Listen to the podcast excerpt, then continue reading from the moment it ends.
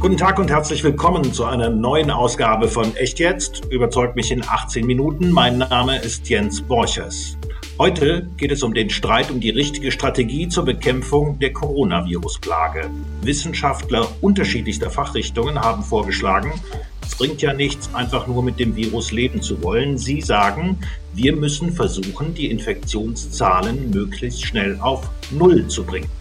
Mein Gast ist der Soziologe Heinz Bude, Professor an der Universität in Kassel. Und Heinz Bude ist einer der Autoren der sogenannten No-Covid-Strategie. Guten Tag und herzlich willkommen bei Echt jetzt, Heinz Bude. Hallo, Herr Borchers.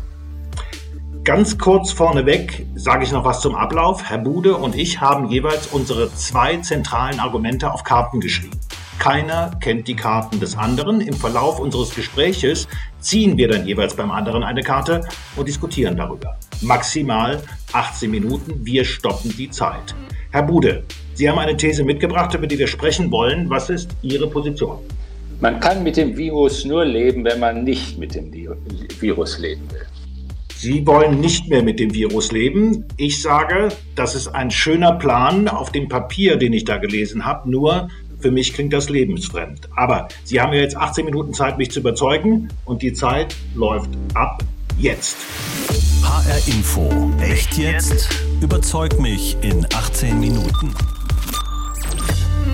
Herr Bude, die No-Covid-Strategie, die Sie und Ihre Wissenschaftskollegen vorschlagen, die hat drei Kernelemente. Schnelles Absenken der Infektionszahlen auf Null, Ausgangssperre inklusive.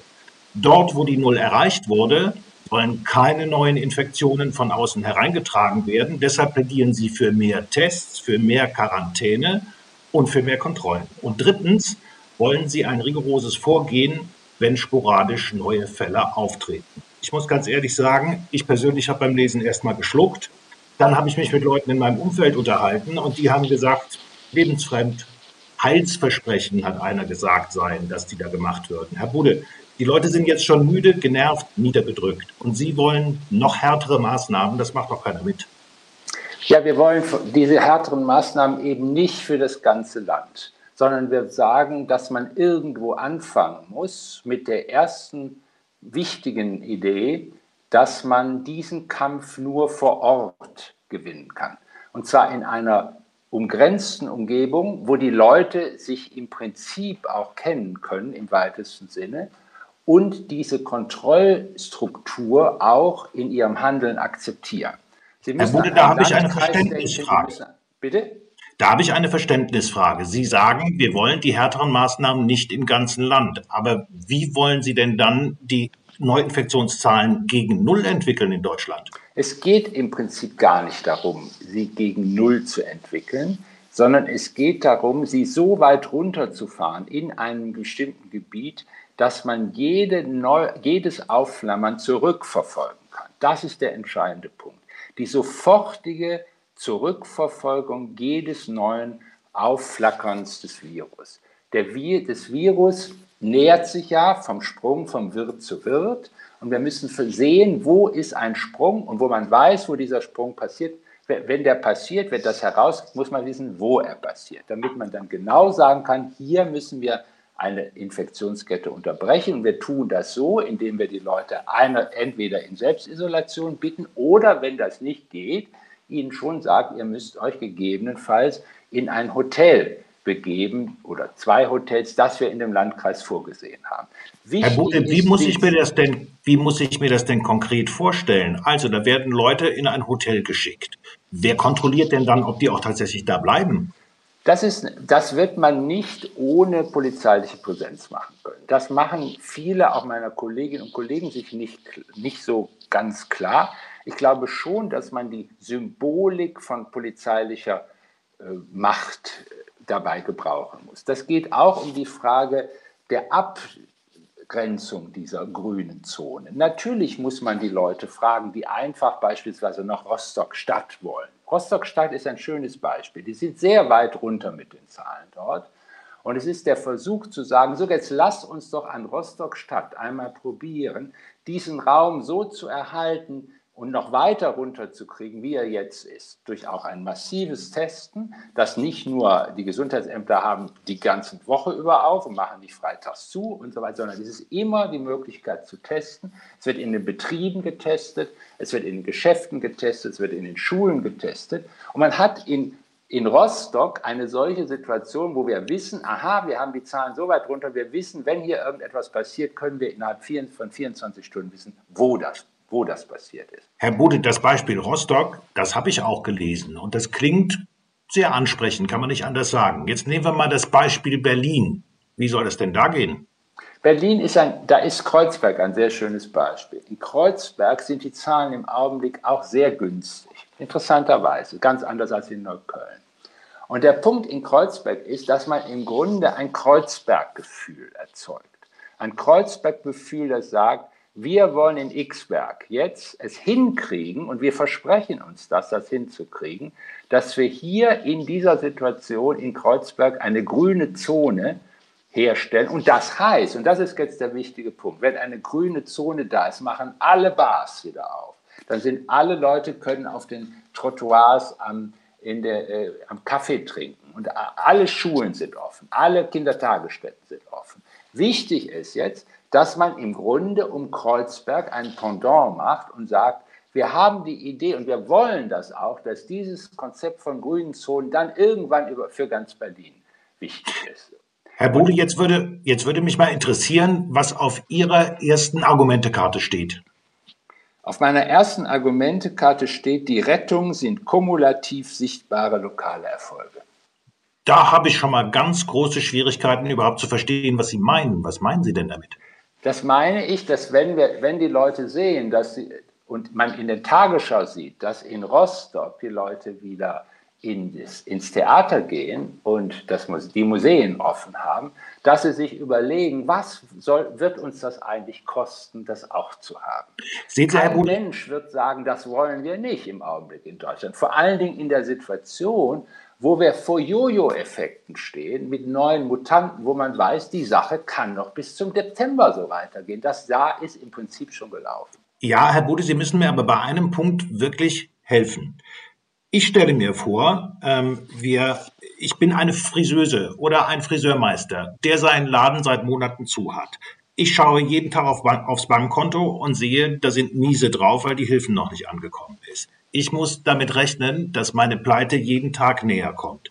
Und dann kommen Sie und sagen, wir müssen jetzt nochmal eine besondere Anstrengung machen. Wie wollen Sie die Menschen davon überzeugen? Mir ist das unklar. Äh, das ist ja nun wirklich einfach. Der hat doch seinen Laden bisher zu. Ich gehe doch zu ihm hin und sage, willst du mitmachen, damit du deinen Laden wieder aufmachen kannst? ja, natürlich, aber Sie müssen ihm doch erstmal sagen, du musst jetzt deinen Laden noch deutlich länger zulassen, bis wir nämlich bei einer Inzidenz, so wie das in Ihrem Papier beschrieben ist, von ungefähr zehn Neuinfektionen pro 100.000 Einwohner sind. Ja, ich sage eben, ich, ich würde eben sagen, das können wir hinkriegen innerhalb von sechs Wochen. Willst du das? Willst du sechs Wochen mitmachen mit der Perspektive, dass dein Laden wieder auf ist? Oder willst du der Bundesregierung glauben, ich sage das jetzt mal ein bisschen polemisch, die sagt, naja, vielleicht im September, vielleicht später, äh, wollen wir mal sehen, was mit den Mutanten aus Großbritannien ist, was mit denen aus Brasilien ist. Und dann hast du dann, dann ist das Jahr für dich gelaufen. Du kannst deinen Laden wirklich dicht machen. Herr Bude, wir sind jetzt seit einem Jahr in einer Situation, wo Sie unter anderem von Jojo-Effekten sprechen. Das heißt, man geht in eine Art Lockdown rein und dann geht man wieder raus und dann steigen die Zahlen wieder höher. Die Leute haben schon häufiger Versprechen gehört, wenn das und das eintritt, dann äh, werden wir wieder Lockerungen haben das ist ja genau diese Müdigkeit, die ich bei vielen Leuten verspüre, die ich übrigens auch manchmal bei mir selber verspüre. Ähm, wie wollen Sie den Leuten klar machen, dass sie dieses Versprechen, was sie da geben, tatsächlich halten? Ich bin ein experimenteller Geist. Ich sage, wir, wir sind doch offenbar am Ende. Die Bundeskanzlerin hat es sogar gesagt, wir haben alles Mögliche probiert. Und ich sage, nein, es ist noch nicht alles Mögliche probiert worden. Wir fangen irgendwo an. Und ich weiß ehrlich gesagt nicht, warum man sich dagegen sein sollte in dieser Situation, in der wir uns befinden. Wir haben eine völlig unklare Impfsituation im Lande. Es sind dauernde Versprechen, haben Sie vollkommen recht. Dann ist völlig unklar, wie lange das jetzt noch gehen soll. Und dann zu sagen, come on, sollen wir es nicht mal hier probieren? Wenn es nicht geht, okay, dann haben wir dann, dann ist es vielleicht klar, dass es gar nicht. Aber hier ist die Möglichkeit, es hinzukriegen, wie in Australien, wie in Neuseeland, wie in Taiwan, dass wir das hinkriegen. Hättest du das gedacht, dass Taiwan, dass, dass Melbourne, dass eine riesige Stadt so regierbar ist, dass der Virus dort, das Virus dort keine Chance hat? Hättest du das gedacht? Wir haben riesige Gesellschaften vor Augen, die es geschafft haben. Taiwan hat es geschafft, die stehen vor Volkschina es hat äh, Neuseeland geschafft. Warum sollen wir das in Deutschland nicht schaffen? Und meine Idee ist gar nicht, lass es uns nicht fürs ganze Land beginnen, sondern an den umgrenzten Provinzen, Landkreisen, Städten, die sich das zutrauen. Dann bitte, wenn sich das, wenn, wenn man, wenn man die Leute in Köln sich das nicht zutrauen oder in Hamburg, dann sollen sie sollen sie warten. Dann lassen wir, fangen wir in Rostock an und wir gehen weiter nach München. Und da, ich bin absolut sicher, dass die Leute sagen werden in Köln,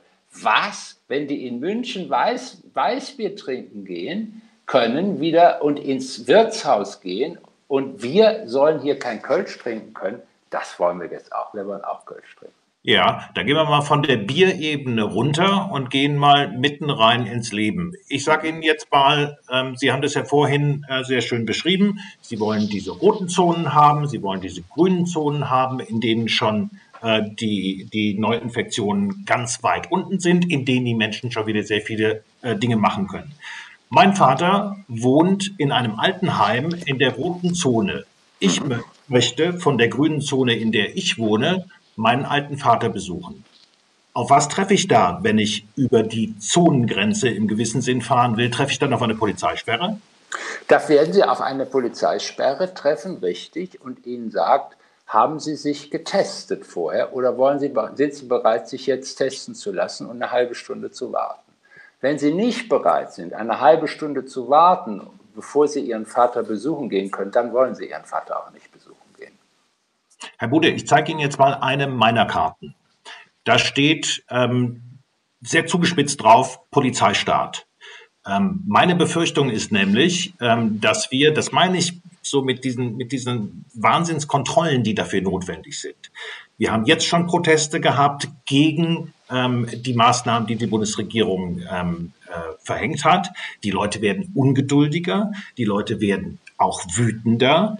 Ähm, meine Befürchtung ist einfach, wir kriegen da eine Stimmung in der Bevölkerung, die ganz schnell umschlagen kann. Das könnte sein, muss aber überhaupt nicht sein. Ich weiß Sie haben das in den Niederlanden gesehen. Ich weiß nicht, was noch schlimmer werden soll als jetzt. Ich meine, Sie, Sie, Sie dürfen auch nicht in einem Lokal einfach rauchen. Wir haben ein Rauchverbot in Deutschland eingeführt. Sie dürfen mit Ihrem alten Diesel auch nicht bestimmte äh, äh, Quartiere der Stadt äh, besuchen gehen. Also wir haben vielerlei Einschränkungen von Mobilität in unserer Gesellschaft, vielerlei Einschränkungen von Handlungsmöglichkeiten. Ich sehe nicht das prinzipielle Problem, warum man, wenn man nach Rostock will, sich nicht testen lässt oder möglicherweise im Pool-Testing die alle vier Leute im Auto getestet werden. Warum wollen, sind die nicht bereit, 20 Minuten zu warten? Natürlich, und da haben Sie vollkommen recht, man kann Rostock nicht abriegeln. Man kann nicht wie Donald Trump denken, wir machen eine Mauer da drumherum. Nein, es geht aber auch bei den Zugangs-, Zufahrtsstraßen und Ausfahrtsstraßen um das Symbol, dass hier eine Grenze gesetzt wird. Und bitte überlegt euch, was ihr tut. Ihr gefährdet die den Erfolg von allen Leuten in Rostock, die ein normales Leben führen wollen. Und natürlich werden die Leute in Rostock irgendwann sagen, wenn du so ein Idiot bist, der, der, der nicht diesen, diese Art von Engagement für den Moment aufbringt, damit wir in Rostock weiter äh, äh, kommen können, dann musst du eben draußen bleiben. Herr Bude, Sie lehren in Kassel an der Universität, aber Sie leben in Berlin. Wir sprechen jetzt auch gerade von Berlin aus miteinander. Äh, ich von Frankfurt aus, Sie von Berlin aus miteinander. Berlin ist früher diese, diese eingeschlossene Stadt gewesen. Muss ich mir jetzt ein Berlin vorstellen, ähm, in, der, in der heißen Phase der Maßnahmen, die Sie vorschlagen, wo rundrum Polizeisperren aufgebaut sind, die die Menschen passieren müssen, wenn sie nach Berlin fahren wollen? Es wird wohl nicht anders gehen. Es geht ja nicht darum zu sagen, du darfst hier nicht rein. Es geht um die 20 Minuten. Übrigens, ein Freund und Kollege, der seine Tochter besucht hier in Berlin. Seine Tochter verlangt von ihm, die hat jetzt Geburtstag und hat ein einjähriges Kind, sie verlangt von ihm und seiner Frau, also von Großmutter und Großvater dieses kleinen Kindes, dass sie sich vorher testen lassen, sonst lässt sie sie nicht in die Wohnung.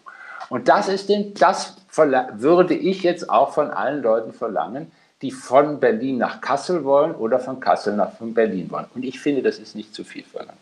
Das ist nicht zu viel verlangt, das kann ich nachvollziehen. Ähm, für mich wäre aber dennoch die Frage, warum trauen Sie nach dem, was wir jetzt ein Jahr lang erlebt haben.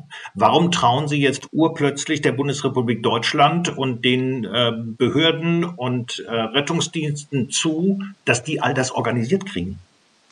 Da, da, bin ich relativ guter Dinge, weil ich sehe, dass es in Tübingen funktioniert hat, unter anderen Voraussetzungen, dass es in Rostock funktioniert, dass es in mehr Kreisen, es beginnt auch in anderen Städten wie in Hannover zu funktionieren.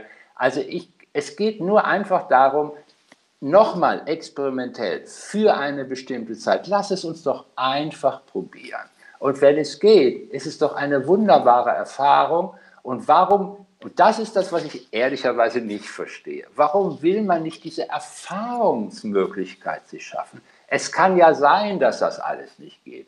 Und wenn noch 1000 oder 10.000 Corona-leugnerische Menschen, die natürlich auch nicht alle verrückt sind, aber ein paar von denen schon, wenn die noch demonstrieren, who cares? Who cares?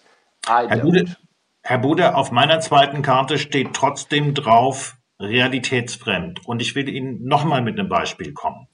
Wir haben ja jetzt schon die Situation, dass man gesagt hat, mehr Homeoffice, wo immer es möglich ist. Die Arbeitgeber sollen das möglich machen.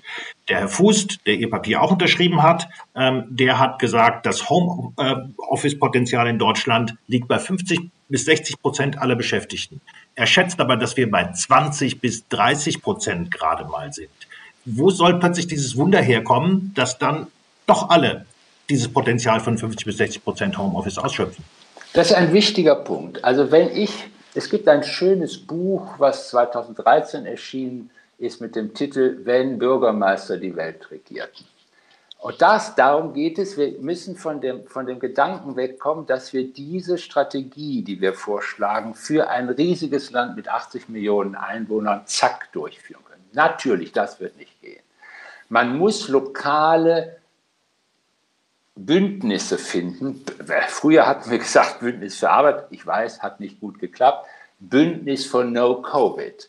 Und da sind die Kirchen dabei, da sind die Gewerkschaften dabei, da sind die Vereine dabei, da sind alle die Gruppen, die Gruppen in der Gesellschaft, die sich organisiert haben zu einem ganz anderen Zweck. Und ich bin ganz sicher, ich wäre ganz sicher, dass die alle sogar sehr viel aufwenden würden an Energie und an Überzeugungskraft, nicht nur um ihre, um ihre jeweiligen Mitglieder, sondern um ihre Stadt, ihren Stadtteil, ihren Kreis, um die Menschen davon zu überzeugen. Let's do it, lass es uns probieren. Das ist jetzt eine gute Chance, um uns zu beweisen, dass wir etwas schlauer und intelligenter als dieses blöde Virus sind. Herr Bude, ich höre Ihren Sirenengesang. Es ist auch nicht so, dass ich ihn nicht attraktiv und ähm, sehr melodisch fände. Sagen Sie mir doch bitte mal einen Zeitraum, den die Menschen durchhalten müssen, bis sie dann zu einer grünen Zone werden können. Maximal acht Wochen. Maximal acht Wochen. Wie kommen Sie auf diese Zahl? Weil das in etwa, der, der, das sind Vergleichswerte aus den anderen Ländern die wir aber hier noch viel mehr konzentrieren können. Wir haben ein, ein ziemlich gut funktionierendes Gesundheitssystem. Wir haben durch die Krankenkasse Datenlagen über jeden einzelne Person, die es jetzt schon gibt. Da müssen wir nicht irgendwas neu, neu äh, irgendwelche Daten sammeln. Wenn wir das zusammenführen in ein Informationssystem, wo jede Person in einem Landkreis aufgefordert wird, sich selber zu dieser zu diesem Experiment zu committen oder nicht zu committen. Und wenn man das nicht tut, soll man es auch sagen. Und dann muss man überlegen, was man dann tut. Aber es ist ganz wichtig, dass es überhaupt diese Initiative, dass wir uns eine solche gesellschaftliche Initiative in unserer gesellschaftlichen Welt zutrauen und sagen, wir probieren das, wir schauen nicht nur immer wie die Wahnsinnigen nach Berlin und gucken, wie, das sagt das Corona-Kabinett, was ist, was sagen die Ministerpräsidenten, sondern wir probieren es, wenn, wenn Sie so wollen, in einer selbstbewussten Bürgerschaft. Wir wollen unser Schicksal selber in die Hand nehmen. Und wir wissen, dass es nicht eine Frage des Verhaltens von Einzelnen ist, sondern am Ende, dass wir uns dazu verstehen, dass wir das nur als eine Gemeinschaft hinkriegen können. Herr Bude, und schon sind 18 Minuten rum.